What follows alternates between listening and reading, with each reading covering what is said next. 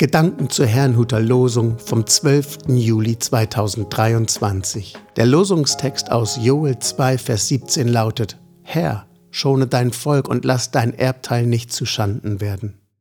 Der Lehrtext dazu steht in Titus 2, Vers 14. Christus hat sich selbst für euch gegeben, damit er uns erlöste von aller Ungerechtigkeit und reinigte sich selbst ein Volk zum Eigentum, das eifrig wäre zu guten Werken. Es spricht Pastor Hans-Peter Mumsen. Erlöst zu guten Werken. Dem heutigen Losungswort geht eine gewaltige Gerichtsandrohung voraus. Ein riesiges Heer soll sich gegen Israel aufmachen. Von Gott selbst zur Strafe eingesetzt, ist es fast so, als ob es das Land einfach überrollt. Doch plötzlich hält der Prophet inne und sagt, doch auch jetzt noch, spricht der Herr, kehrt um zu mir von ganzem Herzen, mit Fasten, mit Weinen, mit Klagen.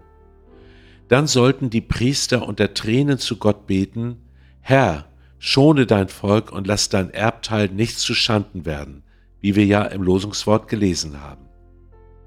Direkt nach diesem Gebet heißt es, da eiferte der Herr um sein Land und verschonte sein Volk. Diese Prophetie macht deutlich, dass es immer Gott ist, der handelt, im Zorn als Vollstrecker und in seiner Barmherzigkeit als Beschützer. Das bedeutete damals, man kann Gott entweder als Gegner oder als Freund haben. Entscheidend war, ob jemand nach seinem Willen lebte oder eher nach den eigenen Vorstellungen bzw. dem Willen anderer Götter. Weiterhin geht aus der Prophetie hervor, dass Gott lieber barmherzig sein will, als sein Volk zu strafen. So heißt es in einem der Verse, es tut ihm leid, wenn er jemanden bestraft. Ist Gott heute eigentlich auch noch Richter und Retter in einem? Nun, der Lehrtext beginnt damit, dass sich Christus selbst für uns gegeben hat. Gemeint ist die Kreuzigung, die er freiwillig erlitt um uns von aller Ungerechtigkeit zu erlösen. Er trug also stellvertretend die Strafe Gottes für das, was wir getan haben. Auch wenn viele dieser Botschaft nicht mehr glauben, ist sie meiner Überzeugung nach der Kern des Evangeliums.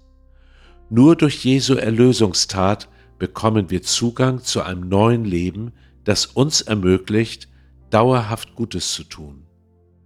Wann auch immer wir dieses erkennen, bevor oder nachdem wir gläubig wurden, es macht uns zutiefst dankbar und verändert unser gesamtes Leben zum Guten. Ich wünsche Ihnen einen gesegneten Tag. Und als Gebet habe ich heute einen Liedvers aus dem Lied Die Liebe des Retters.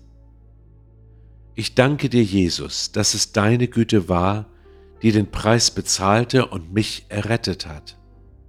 Ich danke dir, Jesus, dass es deine Gnade war, die die Sünde aller Welt auf die Schulter nahm. Die Liebe des Retters hat triumphiert. Als du am Kreuz den Tod besiegtest, wurde ich erlöst, wurde ich erlöst.